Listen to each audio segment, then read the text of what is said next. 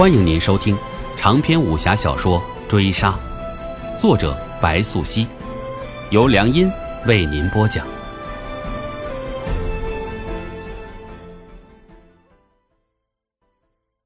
第二十五回，变天了，日月无光，尘沙如海，飞石迎面，疼，就像被利剑穿身。灵叶向南走了约半个时辰。步子也越发缓慢，他决计停下，解开身衣，掩住口鼻，直到这场风沙过去。北庭城内却并未受到什么影响。冯佐时隔二日现身，一壶三乐浆递到童优跟前，面上噙笑，虚伪扼腕。童优接过酒，朝壶中唾了一口，泼在冯佐脸上，愤怒：“童小郎君，何必这么不知好歹？”我可是背着楼公来给你送行的。冯佐抹了一把脸，笑得更恶心了。楼安国，自己做了丧尽天良的事，得了现世的报应。你们想杀我，何必假仁假义？童优起身大喊，无奈四肢被锁，扼杀冯佐不得，额上青筋都暴起。你这么想死，我当然不拦着。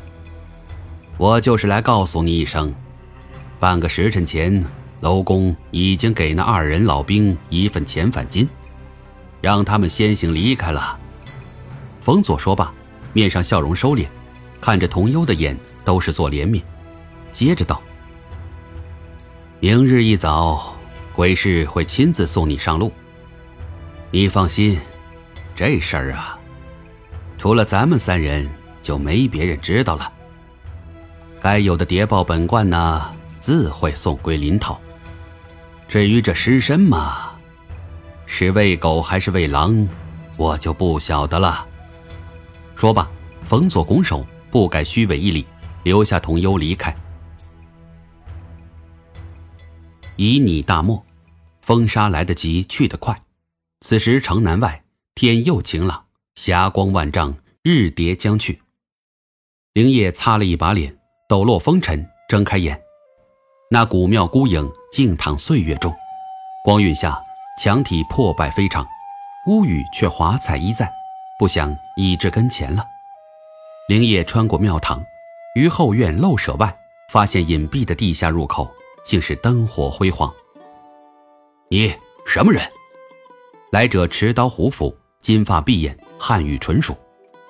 灵叶无话，将衙门收缴的牌子一试。来者即大开门房，放他进去。地下世界不小，足有三层门楼，波斯挂毯，丝织帷幔，娼妓食几，胡汉混杂。内设酒肉博戏，好一个穷奢极侈的地方。开局的可否赏脸一见？灵业观过一眼，回头对把守者话来。这开局的便是指博主。那把守听罢，上下打量灵业，对他开口道上行话。先有一疑，后合手命他原地稍待。直至片刻，来人一胡姬，脸罩在纱里，一双翠碧的眸子神秘。这位郎君，里面请。他说话，轻手引路，汉语。博戏场地下又三层，楼道隐在挂毯廊柱之后，入口极窄。博主屋居二层，琉璃盏，楠木柜，沉香曲足案。这黑道的生意必红火，恐一般达官富贵之家也是难能可比。这位郎君是哪个山头的？不知是哪位寨主想要跟我碰碰马儿？那开口的是个女人，这碰马一指见面，必是他误以为灵叶乃响马窝里派来的信使。灵叶不说话，其实自打进门后，已被那丝质绣屏占满眼。说话的女人坐定屏风后头，仪态妩媚，可想是个美人。而一个女人若自知自己长得好看，是会利用着好看的。她既懂得利用着美丽引来关注，亦可懂得用着美丽蛊惑人心。灵叶心中平静，听出她声色里稍有扬起的自信跟焦作，遂道：“听闻开局的常有剑客，今日为何羞于回避？”这话虽问得平淡，措辞却已有质疑。司机闻屏风后头娇笑起来。灿人不过害怕见到郎君，若郎君觉得灿人不好看，岂不是给山头那位君讨厌了吗？那声色再起，如魅如惑，骚动满是春意，无主事之风，倒有娼妓之嫌，警惕灵业。他差点就忘了，唐风虽开化，女人当家总归是异类。东间未曾提及，已是反常。事有反常，即为妖。筹谋数处，三星在户。今夕何夕见此灿者？仔细仔细，如此灿者何？灵业开口颂过，于面唱词，于心真似，周遭一切俱系迷疑。下刻便入目入心。接着道：“这么好的名字，自然是个美人。哟，郎君年纪轻轻，品貌不差，嘴还这么甜。”屏风后头闻言又笑起，说罢软腻连人，絮道：“可惜郎君跟我家那位一样，酸得很呢。尽唱些你呀我呀的，其实我是个妇道人家，根本都听不懂。”听不懂便罢了，足下不是来吟诗作乐的。下课，灵叶冷漠化白，声末人即回过头来，面向那绿眸狐姬，正色道：“足下不过是想来买点东西，就看开局的，赏不赏这个脸。”梁君想要买点什么？